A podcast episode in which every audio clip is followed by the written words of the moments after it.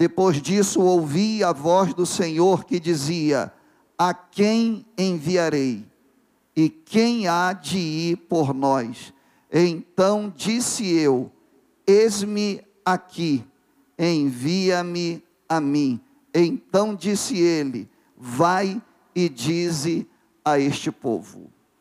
Amém. Levante sua mão ao alto e ore comigo, dizendo: Santo Deus, fala comigo nessa noite, em nome de Jesus. Amém e amém. Você pode tomar o seu assento.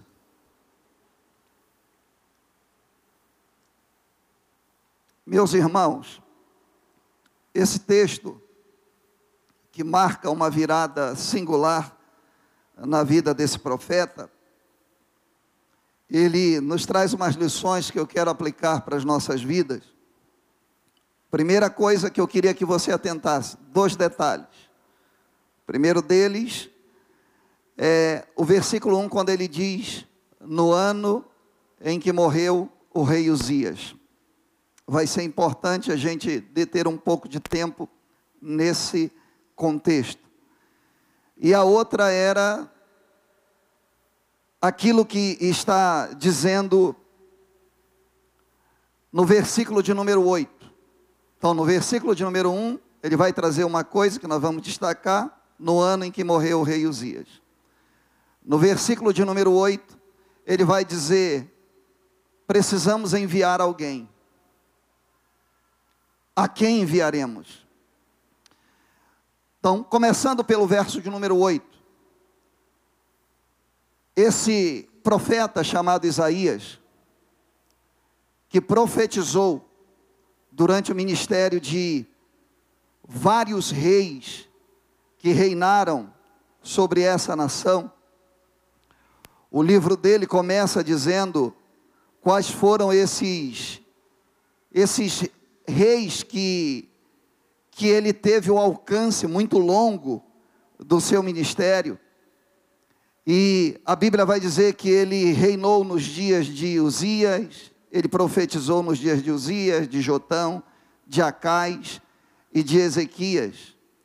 E quando você olha Deus, ele procurando alguém e dizendo: "A quem enviaremos?" Nós precisamos compreender que entre o versículo, o capítulo de número 1 e o capítulo de número 5, Isaías já era profeta. Isaías já tinha uma visão sobrenatural das coisas e ele já profetizava sobre aquela nação. Então, o que nós estamos lendo e o que nos está sendo revelado no versículo de número 8 é que esse profeta, esse jovem profeta, já um profeta estabelecido, ele no ano em que morreu o rei Uzias, ele pensa em desistir do seu chamado. Por isso você vai ver no verso de número 8, Deus ele dizendo: nós precisamos procurar outra pessoa. Nós precisamos procurar alguém para que faça essa obra. Por quê? Porque o profeta havia desistido no seu coração. O profeta, ele está frustrado. Só que tem um negócio. Às vezes nós desistimos do nosso chamado ou do chamado que Deus tem para a nossa vida. Às vezes nós desistimos dos nossos sonhos. Às vezes nós desistimos do nosso empreendimento. Vez ou outra tem gente desistindo do casamento, tem gente desistindo da empresa, tem gente desistindo do chamado ministerial, tem gente desistindo do lugar que mora, tem gente desistindo da família. Isaías estava desistindo do seu ministério. Mas tem um negócio interessante aqui, é que ainda que Isaías estivesse desistindo do chamado que ele tinha para a vida dele, Deus não desistia dele. Por favor, olhe para a pessoa que está do seu lado e diga para ele: você pode querer até desistir. Vá mais no profundo, você já pode até, até ter desistido mas Deus não desistiu de você. Quem acredita, levanta a mão e glorifica o nome do Senhor. Só que a Bíblia diz que ele desistiu e ela traz esse, esse fato marcante: o ano em que morreu o rei Uzias. Quem era o rei Uzias nessa ocasião? O rei Uzias era alguém que prematuramente havia chegado ao trono daquela nação. Uzias, ele com 16 anos de idade, e a biografia desse homem de Deus está no livro de 2 Crônicas, no, ver, no capítulo de número 26. E esse capítulo vai dar a biografia dele, e ele tem uma biografia fantástica, por quê? Porque a Bíblia diz que com 16 anos ele começou a reinar.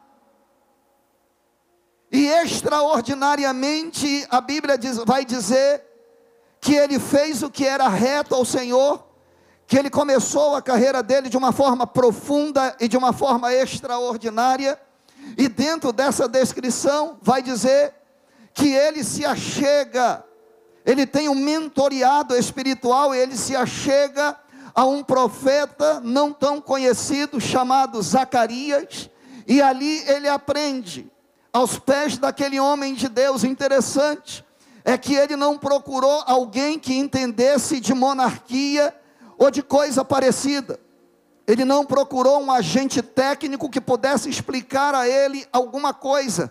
Ele procurou um homem de Deus que a Bíblia o descreve como alguém que tinha profundidade nas coisas espirituais, que recebia as revelações da parte de Deus e que entendia dos mistérios de Deus. Então esse jovem, esse jovem rei com 16 anos de idade, ele agora se achega a um homem de Deus, a um profeta, e ele começa a buscar a presença de Deus, ele começa a ter intimidade com Deus, e a Bíblia vai dizer que com essa tenra idade ainda, ele agrada ao Senhor e ele faz o que é reto ao Senhor, e ele se torna uma bênção para aquela nação.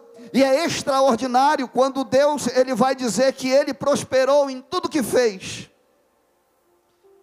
Quando a Bíblia continua dando a descrição desse rapaz, a Bíblia vai dizer que ele se tornou famoso. Os feitos que ele exerce leva a fama dele até fora da pátria. E a Bíblia vai dizer que lá no limite com o Egito, lá na fronteira chega dizendo: tem um menino que é homem de Deus, que é vaso escolhido, e que está fazendo um trabalho extraordinário sobre a nação cujo Deus é o Senhor. E assim ele fica. E aos poucos, porque a Bíblia vai dizer que ele reinou durante 55 anos. E durante esse tempo ele se torna referência a todos que tinham um chamado da parte de Deus. E como referência, ele também era uma referência para esse profeta em início de carreira. Ele sabia que valia a pena, porque quando eles entravam no processo, nesse processo, eles não precisavam receber o conselho que Timóteo recebeu do apóstolo Paulo, quando diz para ele assim: ninguém despreze a tua mocidade. Por quê? Porque eles tinham referência. Eles começaram cedo esse ministério que durou muito, mas eles poderiam dizer: não, na nossa nação, o nosso rei, o nosso líder, ele é um homem de Deus. Ele começou quando ninguém acreditava nele. O pai dele morreu de uma forma prematura e ele teve que ascender ao trono sem ter experiência. Mas o grande diferencial na vida dele foi que ele buscou a Deus, ele orou, ele consagrou, ele teve envolvimento com as coisas espirituais poderosas, e ele aos poucos foi se tornando uma bênção e reconhecido por todo mundo. Então Isaías tem essa referência. Aquele que busca a Deus vai dar certo na vida. Aquele que busca a Deus vai prosperar nas coisas mais inesperadas que ele possa imaginar. Por quê? Porque quem busca a Deus busca o princípio da sabedoria. E aí ele prospera.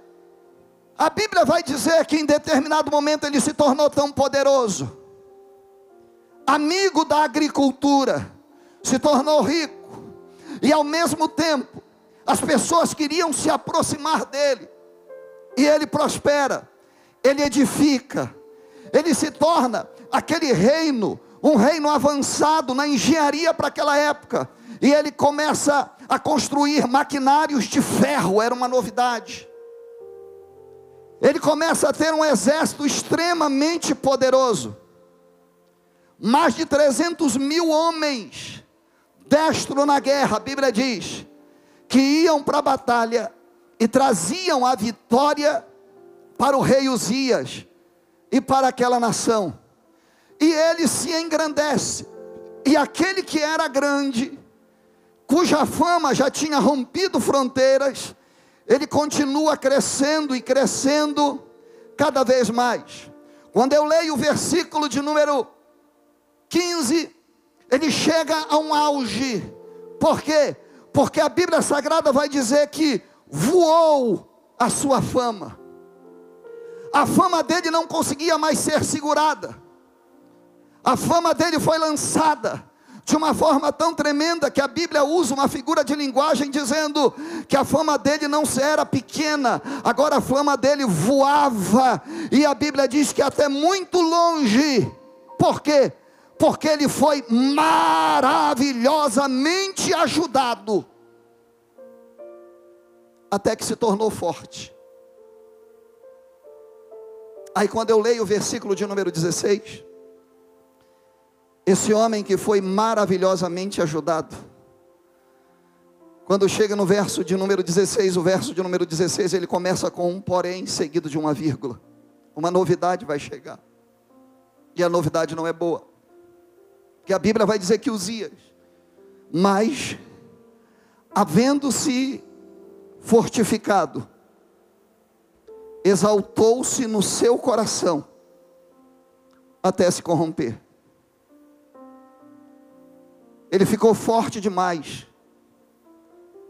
E quando ele chega a esse patamar com a fama dele espalhada por todo mundo daquela época, ele imaginou que ele não precisava mais da ajuda de Deus.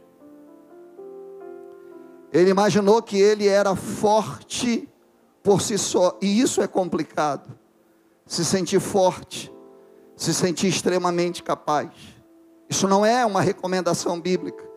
Pelo contrário, como eu falei para vocês ainda há pouco, enfatizando a necessidade que nós temos de consagrar, o conselho bíblico é: diga ao forte, diga ao fraco, eu sou forte. O apóstolo ele vai dizer que o poder de Deus se aperfeiçoa na nossa fraqueza.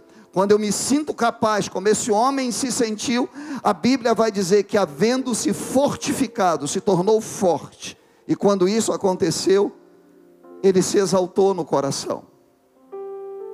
Ele imaginou que ele não precisava mais da ajuda de ninguém, que ele não precisava mais de conselho de ninguém.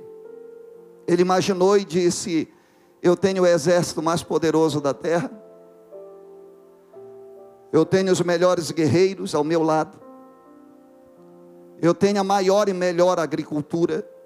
Não me faltam ovelhas, não me faltam camelos. As cidades que eu conquistei, eu fortifiquei todas elas.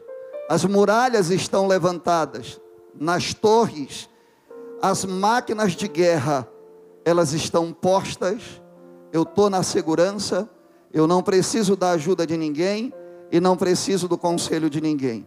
Além disso, ele começa a avaliar no coração dele e ele começa a dizer: Eu tenho poder financeiro, eu tenho poder intelectual, eu tenho poder político, eu tenho o poder bélico, as armas mais sofisticadas estão nas minhas mãos. E ele vai exaltar o coração dele e ele vai dizer o seguinte: eu tenho poder para qualquer coisa, eu posso entrar e sair de qualquer situação. Aqui quem manda sou eu. Eu sou o dono da minha vida e eu sou o homem mais poderoso da terra. Eu sou forte o suficiente para não depender de ninguém e não depender nem mesmo de Deus. Aí a Bíblia vai dizer: Mas havendo-se fortificado, exaltou-se o seu coração até se corromper. E quando ele se corrompe, a Bíblia diz que ele transgrediu contra o Senhor Deus. Ele transgrediu contra quem ajudou ele. Ele transgrediu contra quem abençoou ele de forma tremenda e de forma poderosa. Ele desrespeita e ele transgride. E o que é que ele faz?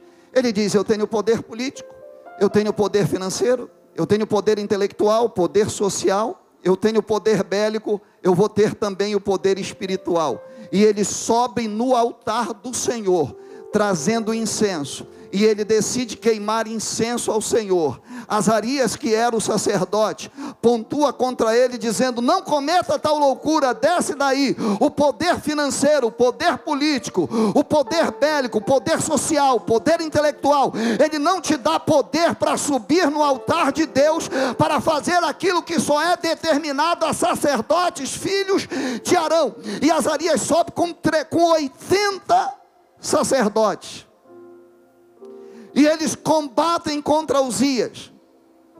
Uzias não respeita ele, porque ele tem todo o poder. Como é que ele vai respeitar um sacerdote que aos olhos dele é infinitamente menor do que ele? E aí ele vai dizer: Aqui é meu reino e eu faço o que bem entendo. Só que ele nem imagina, dizendo: O reino quem te deu foi eu, mas o altar quem manda sou eu. E aí só comanda quem eu separo para comandar os 80 sacerdotes mais Azarias, que era o sumo sacerdote, eles combatem contra o rei, o rei resiste a eles.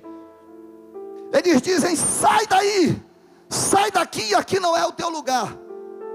Ele diz: não sai.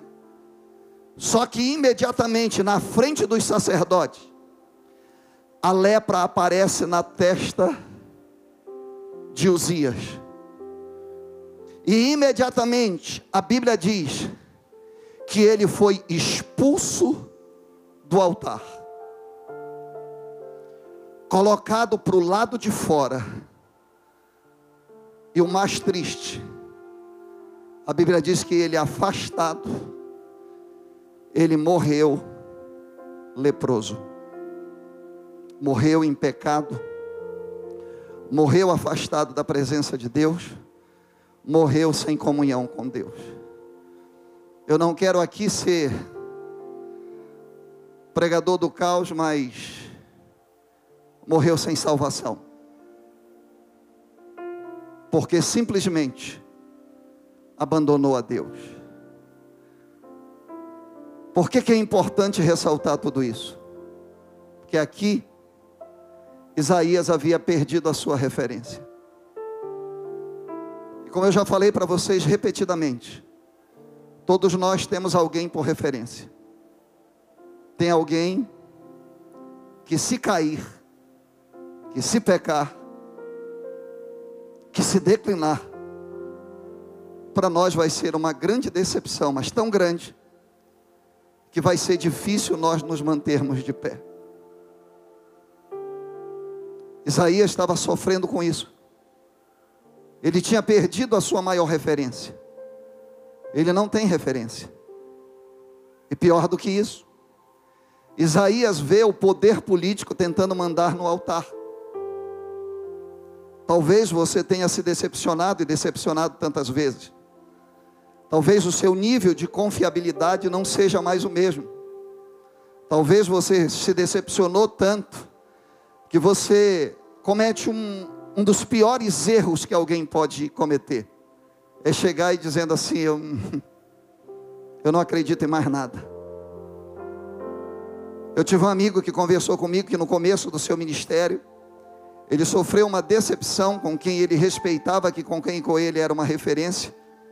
E ele diz que ele foi tão decepcionado que ele não deixou de ser obreiro.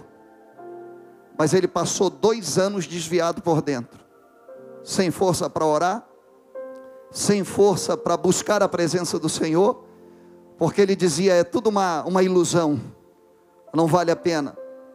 Isaías está desse jeito, é por isso que Deus vai dizer lá na frente: vai dizer assim, precisamos enviar alguém, porque Isaías está quebrado por dentro, porque Isaías está devastado, porque a maior referência dele caiu foi atacado de lepra, que é o maior símbolo de pecado no Antigo Testamento, e que morreu afastado. O trono está ameaçado. Isaías, que profetizava tanto contra o pecado, ele vai dizer: Como é que eu vou continuar pregando contra o pecado? Se alguém que eu acreditava, se alguém que era liderança superior, se alguém que poderia escrever livros e livros a respeito de fidelidade, de liderança, alguém que estava vivendo a prosperidade dada por Deus, alguém que quando ninguém acreditava, Deus estendeu a mão e levantou, alguém que não tinha capacidade, mas que Deus se manifestou, alguém que o mundo inteiro conheceu como um homem de Deus. Como é que eu vou me manter de pé? Gente, eu costumo dizer que nós não somos tão fortes quanto parecemos. E ele está ameaçado olhando para a terra e olhando a terra devastada. Ele olha para o reino de Judá, Jerusalém, e ele diz: está tudo quebrado. Não vale a pena. Ele olha para aquele reino extremamente organizado e aquele ser, aquele rei assentado no trono, e aquele trono estava vazio. Mais uma vez, Jotão, menino prematuro, iria subir no reino. Só que ele não podia subir e tomar como herança. Por quê? Porque o rei ainda estava vivo. Só que estava no ambiente dos leprosos, no arraial dos leprosos. Então o trono está vazio. E a cabeça do profeta vagueia nesse sentimento: não vale a pena, não vale a pena e o profeta está desviado por dentro, e talvez só Deus soubesse disso. Por quê? Porque agora Deus vai se manifestar, e é por isso que a Bíblia Sagrada faz questão de dizer: no ano em que morreu o rei Uzias. E aí Deus vai se manifestar, por quê? Porque Deus não abre mão da sua vida porque Deus não abria mão da vida do profeta Isaías, Deus não abre mão da sua vida. Às vezes nós pensamos que Deus desistiu de nós, nós já erramos tanto, perdemos referência, que Deus desistiu de nós. Ei, o Deus que te chamou não errou em te chamar. O Deus que te chamou, ele não se enganou. O Deus que te chamou, ainda que ninguém veja, Ele consegue ver virtude na sua vida. Pastor, é muita decepção. Eu quero perguntar para você: a sua decepção é maior do que o seu Deus? E aí Deus dá para ele uma visão.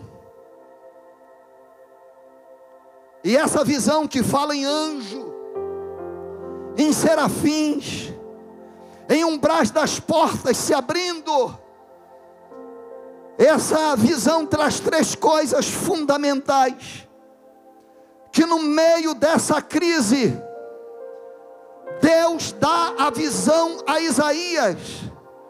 E essa visão ela é distinta ou ela se destaca em três ambientes. E a primeira visão que Isaías tem é a visão de cima. Oh, por favor. Olha para o irmão que está do seu lado, para o seu esposo, para a sua esposa, para o seu amigo, para o seu filho, e diga para ele: as coisas estão bagunçadas aqui embaixo. Por isso é melhor você levantar os seus olhos e ter a visão de cima. Por quê? Porque a Bíblia vai dizer que eu vi o Senhor. Uh! Assentado sobre um alto e sublime trono. Te repita comigo: visão do alto é fundamental para a sua continuidade de vida. E quando ele olha para o alto, ele olha para o alto e ele tem uma visão. E nessa visão, a Bíblia diz que ele viu o Senhor assentado sobre um alto e sublime trono. O trono de Israel estava vazio e a terra estava bagunçada. Mas no céu estava tudo organizado e tudo em ordem. Uzias tinha sido expulso do trono na terra mas o Senhor Deus ainda estava assentado sobre um alto e sublime trono. aleluia, ainda tem comando sobre o céu e a terra. Quem está entendendo, levanta a mão e diga glória a Deus. Bagunçou na terra, olha para o céu, porque o céu continua organizado para a glória e para o louvor do nome do Senhor. Então ele tem a visão do alto. E na visão do alto ele viu que o Senhor estava no controle absoluto de todas as coisas. Ei! O Senhor permanece no controle absoluto de todas as coisas. Vou repetir. O Senhor permanece absoluto sobre o controle de todas as coisas. Todas as coisas permanecem sobre o controle de Deus. Diga o céu continua organizado. E o Senhor assentado sobre um alto e sublime trono. A terra estava recheada de pecado. E ele continua tendo a visão do alto. Os serafins estavam acima dele. Cada um tinha seis asas. Com duas cobriam o rosto. Com duas cobriam os pés. E com duas voavam. Não sei porque que a Bíblia diz isso aqui. Acho que isso aqui é para pregador, para ele ficar inventando. Não, é, é que era um negócio fantástico que estava acontecendo. Era anjo voando, era anjo abrindo a asa. Os serafins estavam ali, com duas eles voavam. E no versículo de número 3, ele diz assim: E clamavam uns para os outros, dizendo: Dizendo o quê? Não, não, fala mais forte. E quantas vezes ele vai dizer? Vai lá? Não, está muito fraco. Isso aqui tá, parece um. Você é crente, quem é crente, diga amém. Então vamos ler isso aí bem forte. O que é que ele diz no, no versículo de número 3? E clamavam uns para os outros, dizendo: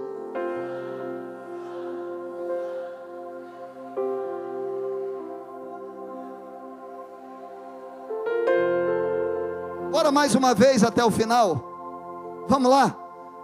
Vou começar e vocês terminam e clamavam uns para os outros, dizendo: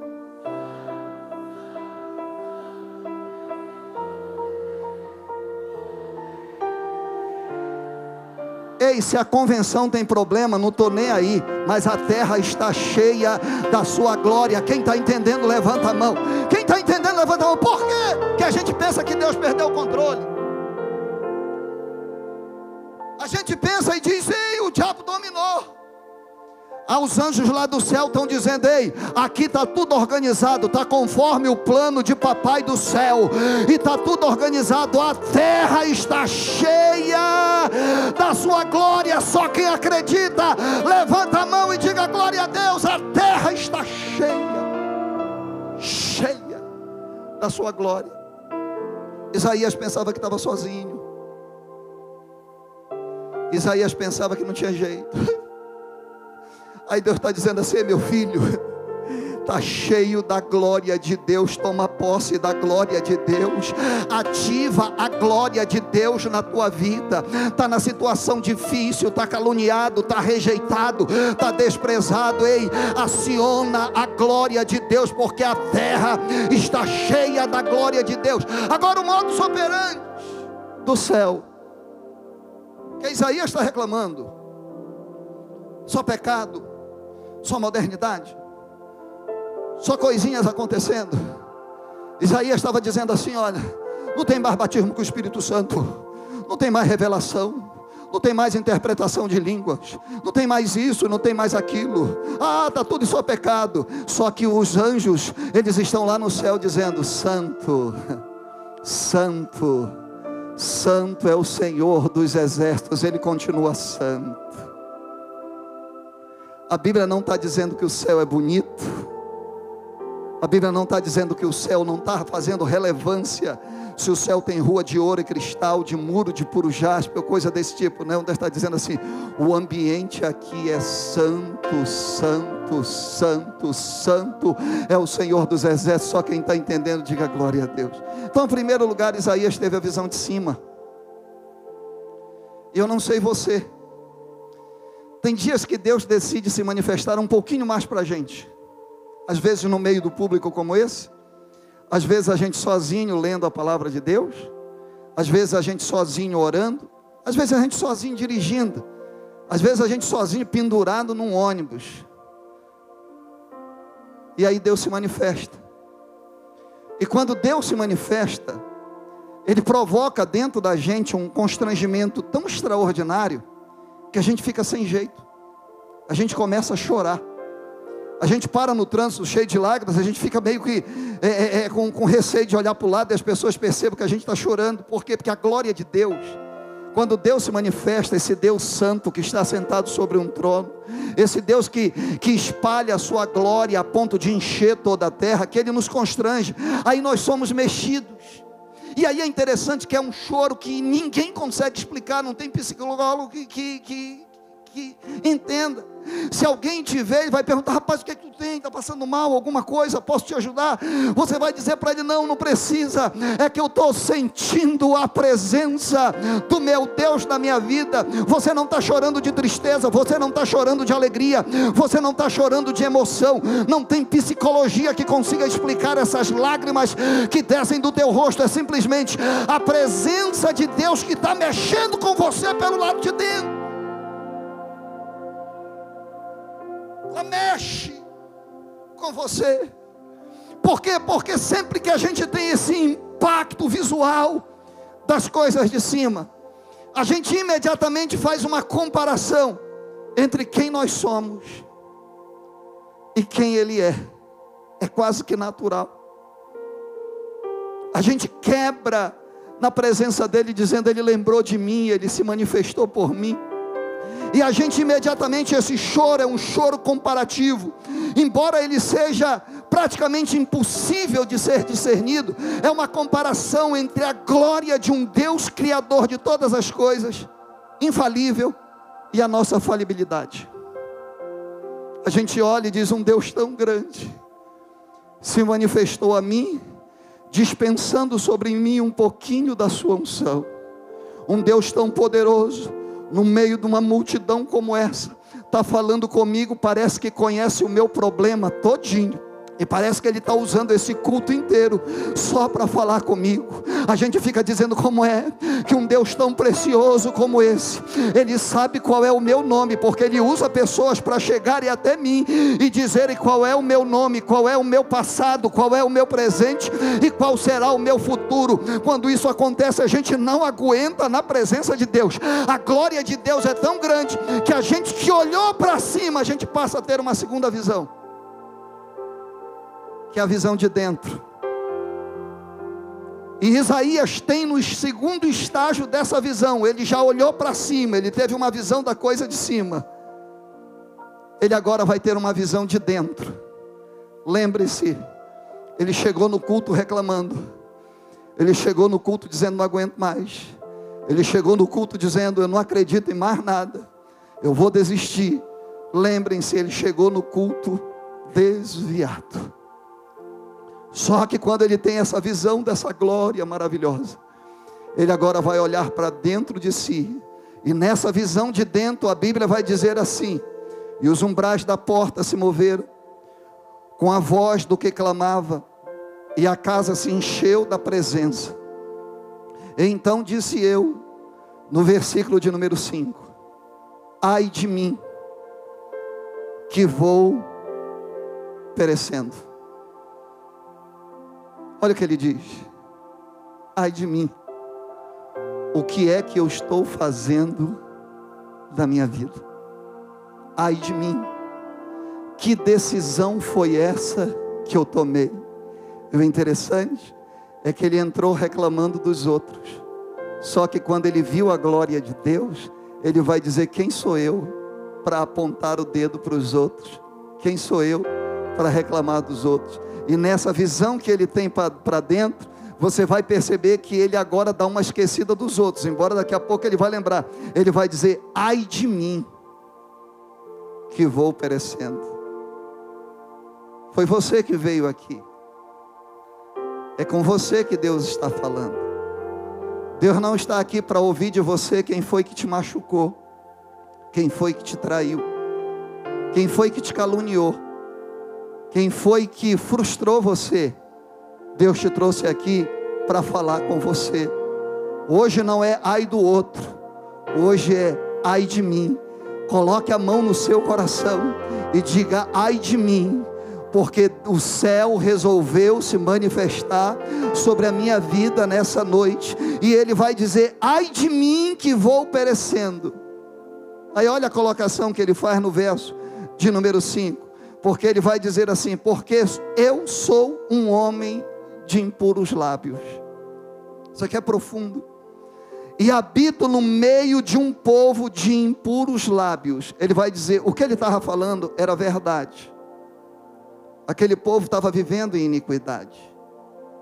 Só que ele imaginava tão santo que ele não tinha defeito.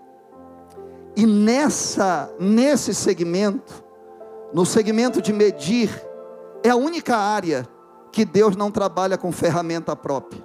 Você sabia que nós como homens de Deus, como pessoas que são são instrumentos de Deus, que são chamados por Deus, nós trabalhamos com ferramenta emprestada. Você sabia disso? A unção é de Deus, a revelação quem nos dá é Ele, a palavra que nós pregamos é dele. Quando nós oramos e alguém é curado, é o poder dele que passa sobre a nossa vida, mas até a glória é para ele. Mas quando nós trabalhamos com, a, com, com, essa instrumentalidade de julgamento, de medir os outros, aí Deus trabalha com a ferramenta emprestada. Ele pega a mesma ferramenta que eu medi os outros e ele vai me medir, porque ele diz: com a mesma medida que medires, era como se ele estivesse dizendo assim: com a mesma trena que você mediu os outros, eu vou pegar ela emprestada de você e vou medir você também. Cuidado porque quando a glória de Deus se manifesta, ele vai chegar e vai dizer: Ai de mim, que sou um homem de lábios impuros e que habito no meio de um povo de impuros lábios, ou seja, Isaías está reconhecendo e está dizendo: Eu pensei que eu fosse diferente deles, mas eu sou igual a eles. Por quê? Porque Deus ele não avalia, ele não dimensiona pecado dizendo pecado muito grande, pecado muito pequeno. Deus não faz acepção de pecado. Pecado é pecado e o pecado afasta o homem de Deus. Só quem está entendendo, diga glória a Deus e aleluia. Se alguém pecou porque traiu o cônjuge, se alguém pecou por, por ter roubado, mas você tem uma vida dentro da igreja, mas não para de fofocar e de falar da vida alheia, você é tão pecador como quem traiu, é tão pecador como quem adulterou. Só quem está entendendo, diga glória a Deus. Diga para a pessoa que está do seu lado: ai de mim, que vou perecendo. Ele tem uma visão de dentro, e nessa visão que ele tem de dentro, ele reconhece que ele não é melhor do que ninguém ele reconhece que ele não é melhor do que aqueles que ele estava criticando. Até porque ele havia abandonado o chamado que ele tinha da presença de Deus. Então, essa visão de dentro, repita comigo: visão de cima, visão do alto, visão de dentro. E quando ele tem essa visão, a Bíblia Sagrada vai dizer: Então eu disse, ai de mim que vou perecendo, porque eu sou um homem de lábios impuros e habito no meio de um povo de impuros lábios. Aí ele vai dizer assim: E os meus olhos viram o Rei, o Senhor dos exércitos. Quer trabalhar com comparação? Olha para o céu. Quer medir santidade? Olha para o Senhor. Antes de reclamar, olha para Deus, para a sua grandeza, para a sua majestade e avalia quem é você para ter chegado nesse lugar, reclamando e pensando em desistir? Terceira visão, a visão lá de fora. Repita comigo: visão do alto. Ah, repete vivo, diga: visão do alto, visão de dentro, visão de fora. Por quê? Porque ele vai dizer assim: Mas um dos serafins voou para mim, trazendo na mão uma brasa viva que tirara do altar com uma tenaz, e tocou a minha boca, e disse isso: Eis que isto tocou os teus lábios, a tua iniquidade, repita comigo, a tua iniquidade foi tirada, e o teu pecado foi purificado. Quem veio a esse lugar da glória a Deus? O profeta pensava que porque ele profetizava, isso era sinônimo de santidade. O profeta pensava, e se você olhar a profecia desse jovem, ele botava para quebrar. E ele pensou: eu sou corajoso. E ele pensou que a coragem dele aperfeiçoava ele em alguma coisa. Só que quando ele se encontra com Deus, o que, que vai acontecer? Deus vai se manifestar através da vida dele vai fazer o que? Purificar ele do pecado. Ei, você só está aqui porque Deus é contigo, porque Ele teve misericórdia da tua vida e porque Ele é poderoso para purificar pecado. Em nome de Jesus, eu tenho palavra, uma mesma palavra direcionada a dois tipos de pessoas. Primeiro, você que, que, que imagina que é alguma coisa, dá uma baixada de bola, amém? Porque você só está de pé, porque Deus te purificou e tirou de ti o pecado. Quem está entendendo, diga glória a Deus. E eu tenho a mesma palavra para um segundo grupo de pessoas, é que estão com a autoestima jogada lá embaixo, é que estão dizendo para si mesmo: nunca mais nunca mais eu vou conseguir. Eu perdi. Deus está dizendo para você que o mesmo poder que Ele teve para deixar esses crentes, eu que estou aqui de pé, Ele tem esse mesmo poder para tocar em você nessa noite e perdoar todos os teus pecados e tirar a tua vida dessa situação. Só quem está entendendo, diga glória a Deus. Pastor, tem dois grupos de pessoas aqui nessa igreja, pastor? Não.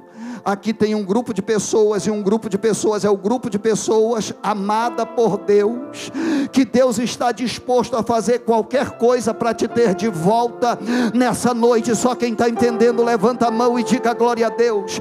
Oh, aleluia, diga, diga ao fraco, eu sou forte no Senhor, meu Deus, a visão de fora que ele vai ter Aí o que, que acontece? Ele desistiu, Deus tocou nele e disse: Agora você está apto de novo, mas eu não vou te obrigar a fazer nada para mim porque você tem que ser voluntário naquilo que vai fazer.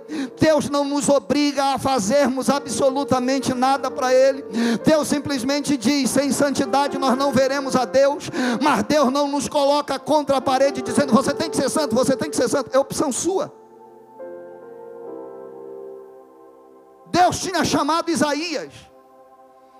Mas se Isaías quisesse desistir, como tinha desistido, Deus não ia obrigar ele. Só que Deus não abre mão dele também, e Deus marca uma reunião. E nessa reunião, no verso de número 8, a Bíblia vai dizer que Deus se manifesta. E depois disso, ouvi a voz do Senhor que dizia, e está ouvindo uma conversa. Tem alguém conversando. Posso interpretar que é o Pai, o Filho e o Espírito Santo, é a Trindade conversando. E dizendo assim: quem a gente escolheu desistiu. E agora nós precisamos enviar alguém. E agora eles vão escolher quem enviar. E ele vai dizer: precisamos enviar alguém. O interessante é que ele vai dizer assim: A quem enviarei? E quem há de ir por nós? Deus está fazendo essa pergunta hoje. Quem nós enviaremos? Quem é que vai por nós? É como se ele dissesse: Isaías desistiu. Só que ele está dando a chance de Isaías ouvir essa conversa. Aí Isaías dá um grito. E ele diz: Quem irá por nós? E ele diz: Então disse eu: Eis-me aqui, envia-me a mim. Quem está entendendo, diga glória a Deus. Ele diz: Eu não vou mais desistir, não. Eu não vou ficar fora desse projeto de jeito nenhum. Deus me chamou, me escolheu, perdoou os meus pecados e está me dando uma nova oportunidade. Eu não saio do centenário hoje sem aproveitar essa oportunidade. Deus está me chamando e está dizendo que tem uma vaga, e essa vaga pode ser ocupada por mim. E Ele dá um grito dizendo: Eis-me aqui. Não me deixa de fora. Eu quero ir, eu quero participar. Me envia, eu aceito o teu chamado, eu quero ir em frente. Em primeiro lugar, eu quero chamar, eu quero terminar lançando a oportunidade de quem caiu, de quem chegou aqui desistindo de tudo, frustrado, que estava olhando tudo acabado do seu lado, mas que nessa noite, exortado pela palavra, teve a oportunidade de olhar para cima de lembrar de tudo o que Deus é, o que Ele fez, o que Ele tem feito na sua vida. E em seguida teve a humildade de conseguir olhar um pouco para dentro. E ao olhar para dentro de si mesmo, dizer: Quem sou eu? Que oportunidade eu estou perdendo na minha vida? E agora, poder olhar para fora, porque Deus está dizendo e está dizendo assim: ó, nós precisamos enviar alguém. Nós precisamos mandar alguém lá para fora para falar do meu amor, para falar do meu poder. E Isaías ele grita e diz assim: ó, não coloca outra pessoa não. Se tem lugar para mim, eu aceito o meu lugar, eu aceito a minha posição e eu quero fazer. Aí Deus vai dizer para ele: então disse ele, vai e dize a este povo que ainda existe um Deus no céu está tudo organizado, está tudo perfeito, e eu estou buscando gente para usar. Você que precisa se reconciliar, se levante agora, saia do seu lugar e venha ter um encontro com Deus. Pode vir, meu irmão, pode vir, querido. Jesus te ama. Jesus te ama. Aonde você estiver, faça como esse rapaz que não esperou por nada e por ninguém, ouviu Deus falar e aceitou a oportunidade. Saia do seu lugar e venha. Saia do seu lugar e venha. Deus te abençoe, querido. Pode vir, meu irmão. Deus abençoe a sua vida. Saia do seu lugar e venha, porque hoje Deus está aqui para dizer que te ama e te quer bem que as coisas ficaram bagunçadas, mas Deus continua o mesmo, Deus é perfeito. Aonde está a terceira pessoa? Sai do seu lugar e venha, a terceira pessoa já está vindo, louvado seja Deus. Adore ao Senhor, continue adorando ao Senhor, faz parte. Os anjos do Senhor estão adorando a Ele enquanto Ele está fazendo o milagre. Aonde está a quarta pessoa? Sai do seu lugar e venha. Sai do seu lugar e venha se encontrar com o teu Deus. Ele está aqui nessa noite para recondicionar você, porque Ele não aceita te perder, porque ainda que você diga que tem motivações para isso, Deus te trouxe a esse lugar não para falar de terceiros, mas para falar com você. Aonde está a quarta pessoa? Saia do seu lugar e venha entregar sua vida para Jesus. Pode vir, Senhor. Pode vir, meu irmão. A quarta pessoa já está vindo. Adore a Deus. Aleluia. Onde está a quinta pessoa? Onde está a quinta pessoa? Saia do seu lugar e venha. Onde está aquela pessoa que chegou aqui? Não está entendendo muito bem o que está acontecendo. Talvez seja a primeira vez que vem um culto evangélico, mas tinha decidido na sua vida: vou desistir da minha vida, vou dar cabo da minha vida. Em nome de Jesus, sai do seu lugar e vem entregar a tua vida para Jesus, porque Ele te ama.